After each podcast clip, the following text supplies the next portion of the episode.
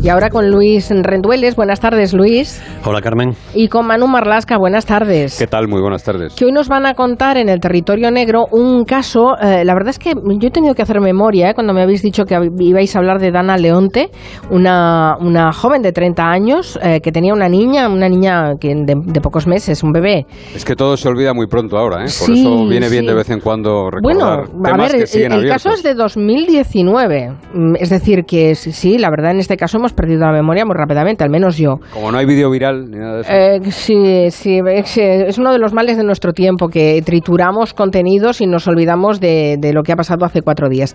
Pero este caso está abierto, mm, está en la recta final, nos advierten tanto Manu como Luis, pero que hay muchísimas incógnitas por despejar, porque bueno, es que me habéis dicho que solo hay 10 huesos, 36 mensajes de texto y unos cuantos indicios, aunque eso servirá para llevar al banquillo de los acusados a Sergio Ruiz, que es la pareja sentimental de Dana y del padre de, su hija.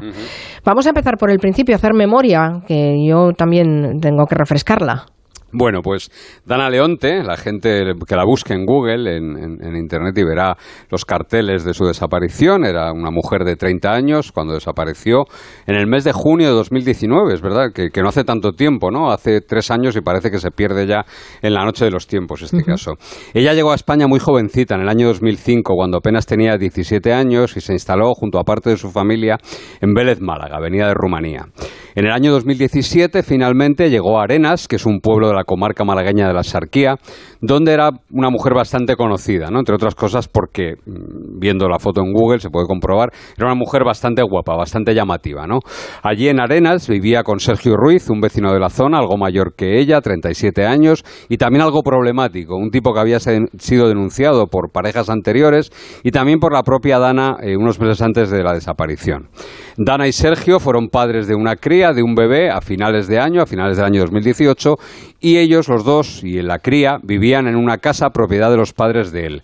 Dana, desde principios del año 2019, regentaba un pequeño bar en Arenas llamado Pilar 2, que tenía, bueno, pues unos cuantos parroquianos fijos y le servía para, por lo menos, para subsistir, ¿no?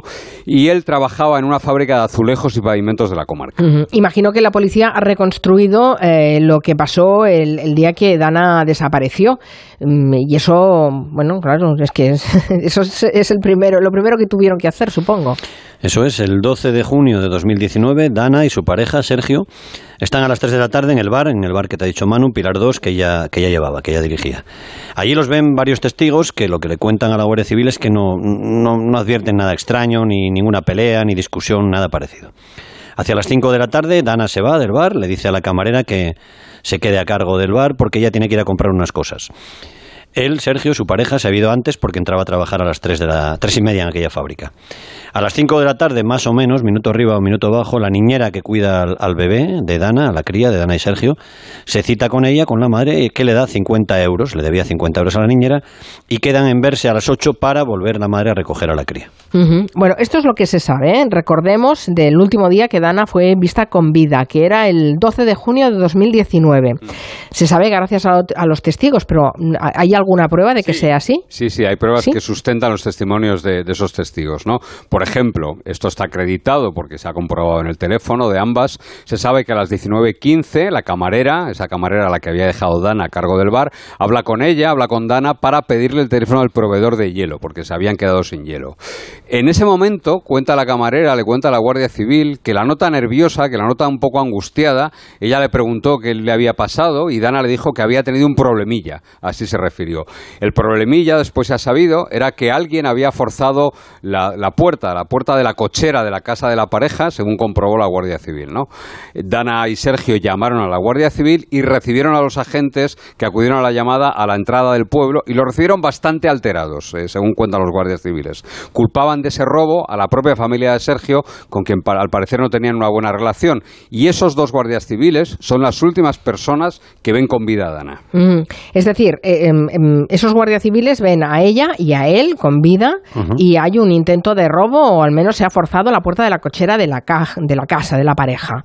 Eh, ¿Y qué pasa a partir de entonces? No se ha podido aclarar y ni siquiera sabemos si en el juicio se va, se va a saber la verdad de, esas horas, ¿no? de esos momentos clave en la, en la desaparición y en la muerte de, de, Dana. Lo que sí se sabe, entre las 19.53 de aquella tarde y las 22.35, del teléfono móvil de Dana salen 36 mensajes de WhatsApp. Se envían desde ahí 36 mensajes. Se envían a familiares, a amigos, a la camarera que te decía Manu del bar, a su pareja, al propio Sergio. Dana dice que está asustada, que está angustiada, que está agobiada por unas deudas que tiene y que tiene miedo porque al parecer anda rondando por ahí un coche misterioso. Algunos de esos mensajes incluso llevan implícita una despedida como si se fuera a marchar. Vale, los mensajes salen del teléfono móvil de Dana. Mm, pero aquí el kit de la cuestión es que eh, no tiene por qué haberlos escrito ella. Ese es el matiz importante, ¿no? En la investigación. A ver, y, y, aquí hay una cosa muy curiosa procesalmente. Esos mensajes que se supone que serían la prueba de descargo para demostrar que Dana estaba viva a esas horas, se pueden convertir en la principal prueba de cargo si se acredita finalmente, como algunos indican, que esos mensajes no los escribió Dana sino Sergio. ¿no? Es como digo una de las claves del caso. Hay una lingüista forense que se llama Sheila Keralt, autora además de un libro sobre el tema, que sostiene, eh, comparando estos mensajes con otros que de forma indubitada sí escribió Dana, es decir, mensajes que se han comprobado que son de ella, porque los escribió en redes sociales, por ejemplo, porque los escribió antes de desaparecer, que esa mujer, que Dana, no es la autora de esos textos, sino que alguien la suplantó. La forense señala directamente a Sergio en base a las expresiones, al lenguaje, incluso a las faltas de ortografía que se cometen. ¿no? Sin embargo, hay otro informe, encargado esta vez por la defensa de Sergio, que sostiene que esos 36 mensajes fueron elaborados por tres personas diferentes, pero que ninguna de ellas son ni Sergio ni Dana. ¿Qué ha hecho ahora la Fiscalía? Bueno, pues ha pedido un tercer informe para intentar aclarar las contradicciones entre uno y otro. Bueno, lo que sí que parece es eh, que hay unanimidad en que Dana no escribió esos mensajes, aunque salieran de su teléfono. Eso es. Ajá, vale. Y a esas horas, eh, cuando estamos hablando de, los mensajes que salen, 36 habéis dicho, que también una barbaridad de mensajes. Eh, Sergio, ¿dónde está? ¿Qué se sabe de él? A las 11 menos 19 minutos de la noche, Sergio llama por dos veces a la niñera de su hija y poco después va él a recoger a la cría. Había quedado la madre, la madre evidentemente está desaparecida ya, posiblemente muerta. Sergio se limita a decirle a la cuidadora que había encontrado un follón muy grande en su casa. Después Sergio acude al bar, que regentaba Dana, con su bebé en brazos. Y la camarera que está allí, esperando a la jefa, declara que el hombre le preguntó por Dana y le dijo que pensaba que se había ido al rincón de la victoria. Después le pide el dinero de la recaudación de la caja, algo que él no lo hacía, lo hacía siempre Dana, y se va.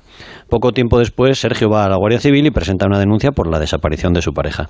Y en ella cuenta que Dana se había marchado sin darle ninguna explicación, que había abandonado, así lo dice ya, su casa y a su hija, recordemos entonces siete meses de edad.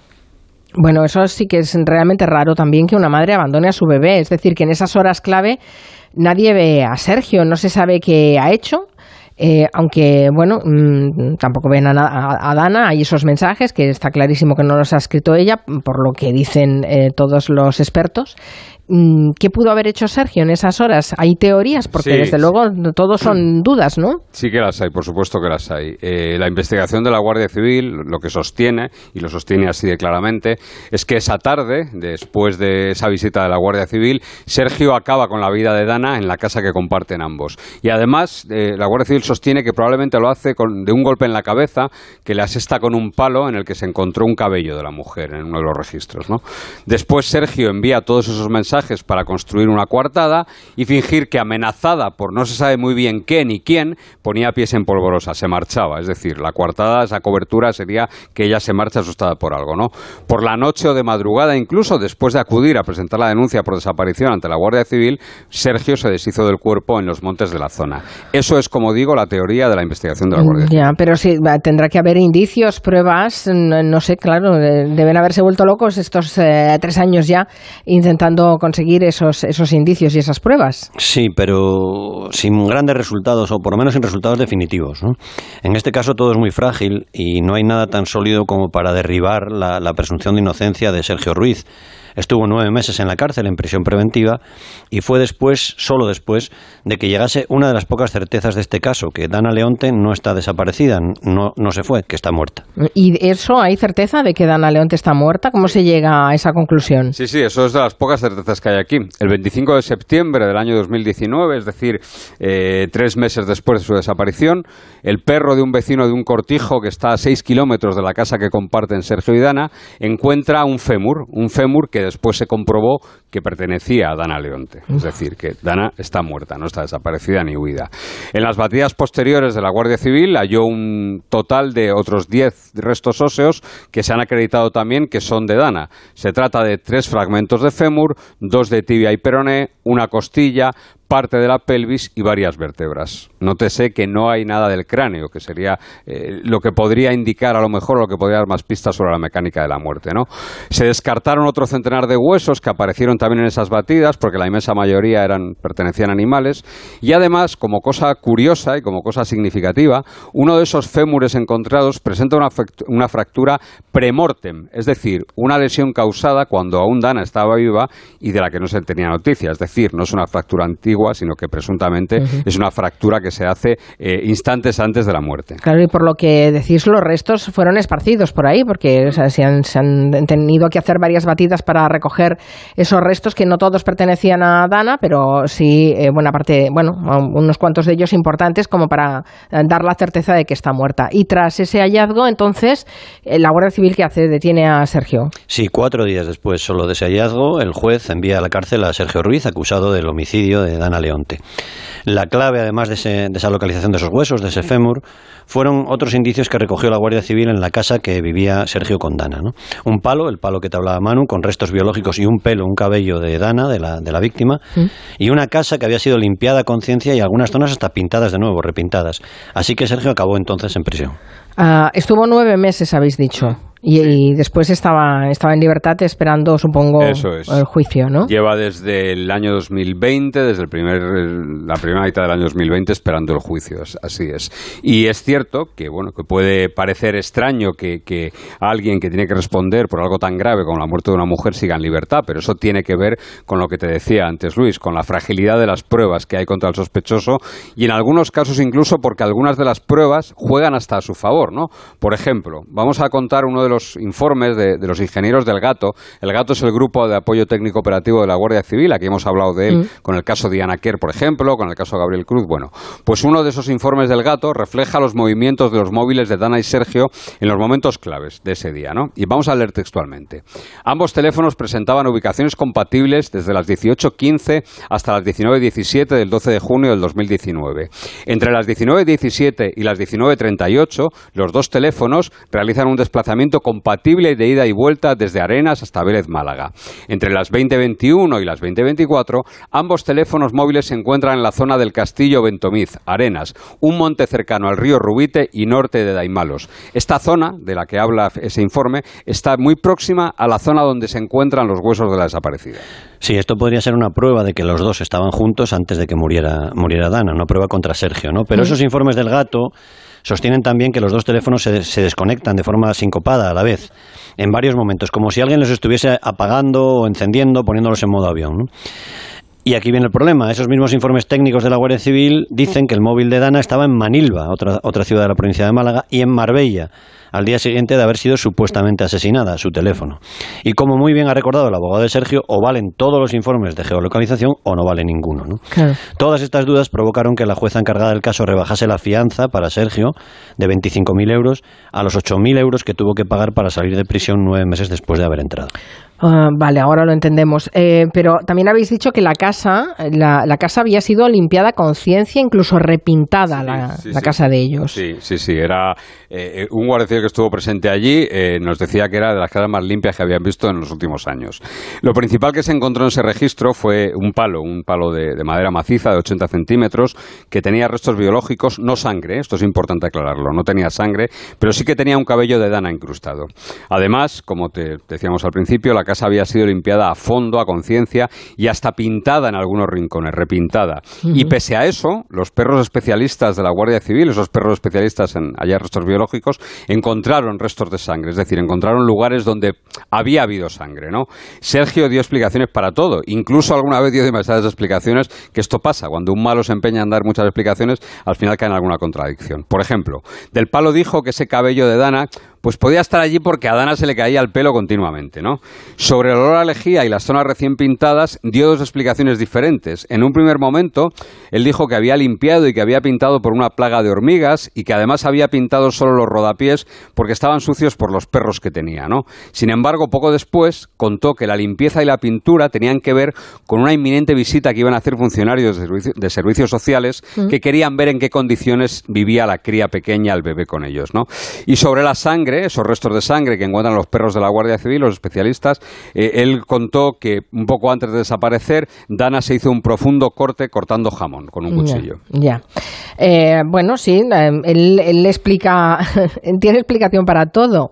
¿Y siempre ha mantenido la misma versión de los hechos? Esencialmente sí que su mujer, su pareja, Dana, se marchó de la casa el 12 de junio de 2019, aunque también se ha encargado de difundir de manera oficial en algunas declaraciones policiales y judiciales y de forma también más extraoficial en algunos comunicados, en cartas a algunos medios de comunicación, varios posibles móviles para una fuga. Primero, él apuntaba una fuga de su pareja y también varios posibles asesinos de su pareja cuando se encontraron los primeros restos óseos de Dana. ¿no? Habló incluso del hermano de Dana, del que dijo que la amenazaba y que la había robado en el bar. Habló también de un supuesto prestamista que había dejado dinero para arrancar el negocio del bar y para comprarse un coche y que presionaba a la mujer para que le devolviera el dinero. Habló incluso de un agente de la Guardia Civil que supuestamente estaba enamorado de Dana Leonte y que se la quería llevar nada menos que a África. Caramba. Pues cuántas cosas. bueno, ahora eh, vemos que los indicios son, son, escasos, pero igualmente se va a sentar en el banquillo de los acusados. va a haber yo creo que sí. Yo creo que sí, que, que eh, hace poco tuvo, la semana pasada, tuvo lugar esa comparecencia de la ley del jurado en el que todas las partes... Es ah, como el, jurado, además. Sí, es el último paso, en, es decir, el procedimiento ya está en manos de un tribunal del jurado y el último paso es que comparecen todas las partes y se le pide si quieren eh, solicitar alguna prueba más que cierren la instrucción. ¿no?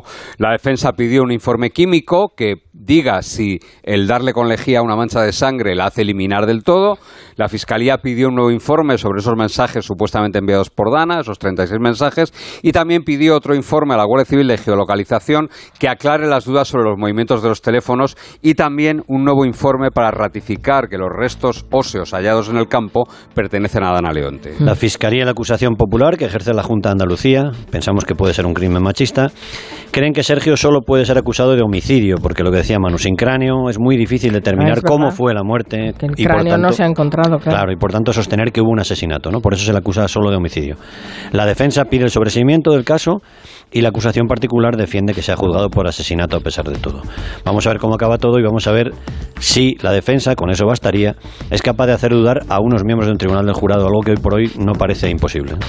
Bueno, es un caso realmente, me parece tremenda la labor que, está haciendo la policía intentando conseguir mm, pruebas. ¿eh? Es muy, muy lioso. Ya veremos a ver cómo resulta. Ya nos lo contaréis aquí en el territorio negro.